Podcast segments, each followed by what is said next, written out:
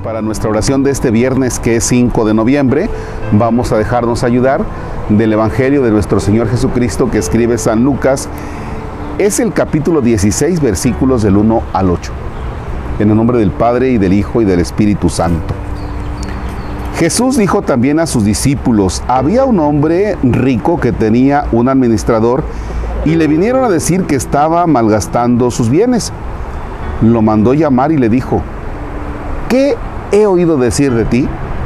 Dame cuenta de tu administración porque ya no continuarás en ese cargo.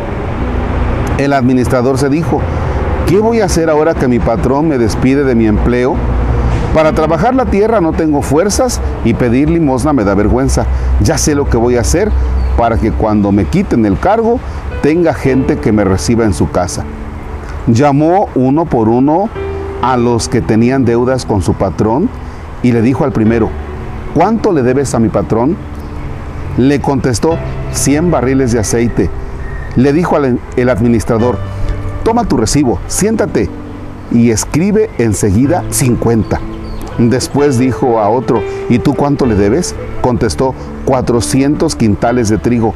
Entonces le dijo, toma tu recibo y escribe 300. El patrón admiró la manera tan inteligente de actuar de ese administrador que lo estafaba, pues es cierto que los ciudadanos de este mundo sacan más provecho de sus relaciones sociales que los hijos de la luz. Palabra del Señor. Gloria a ti, Señor Jesús. Nuevamente, nuevamente, esta, esta versión de la Sagrada Escritura, cómo me encanta, porque es muy fácil de, de, entender con palabras que se adaptan mucho a nuestra realidad y que nosotros manejamos. Por eso dice aquí, en este mundo, es cierto que los ciudadanos de este mundo sacan más provecho de sus relaciones sociales que los hijos de la luz.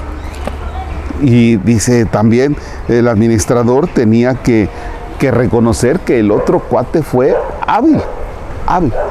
Bien, aquí no está alabando el hecho de que el administrador fuera hábil para estafar. No, no es lo que alaba Jesús con esta parábola, sino que esto nos va encaminando a que así como hay personas que son hábiles para los negocios de este mundo, hábiles para los negocios de este mundo, con esa habilidad debemos actuar, fíjense bien, para ganarnos el cielo.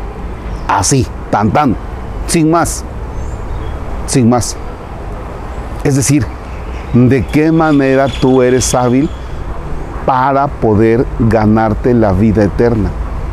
O sea, cómo administrar tu vida, cómo administrar tu ser, tu existencia, para colarte, para meterte en la vida del cielo.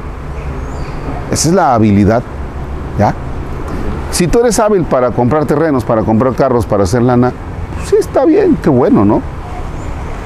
La vas súper a disfrutar en esta vida.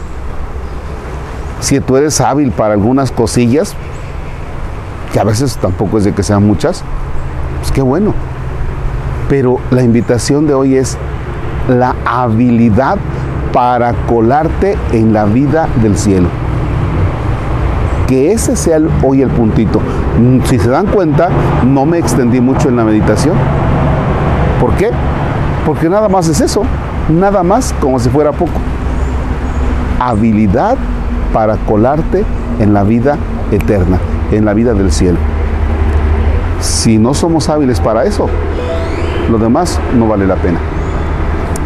Padre nuestro que estás en el cielo, santificado sea tu nombre, venga a nosotros tu reino, hágase tu voluntad en la tierra como en el cielo. Danos hoy nuestro pan de cada día, perdona nuestras ofensas como también nosotros perdonamos a los que nos ofenden. No nos dejes caer en tentación y líbranos del mal. El Señor esté con ustedes. La bendición de Dios Todopoderoso, Padre, Hijo y Espíritu Santo, descienda sobre ustedes y permanezca para siempre. El Señor es nuestra alegría, podemos estar en paz. Que tengan una excelente jornada. Gracias.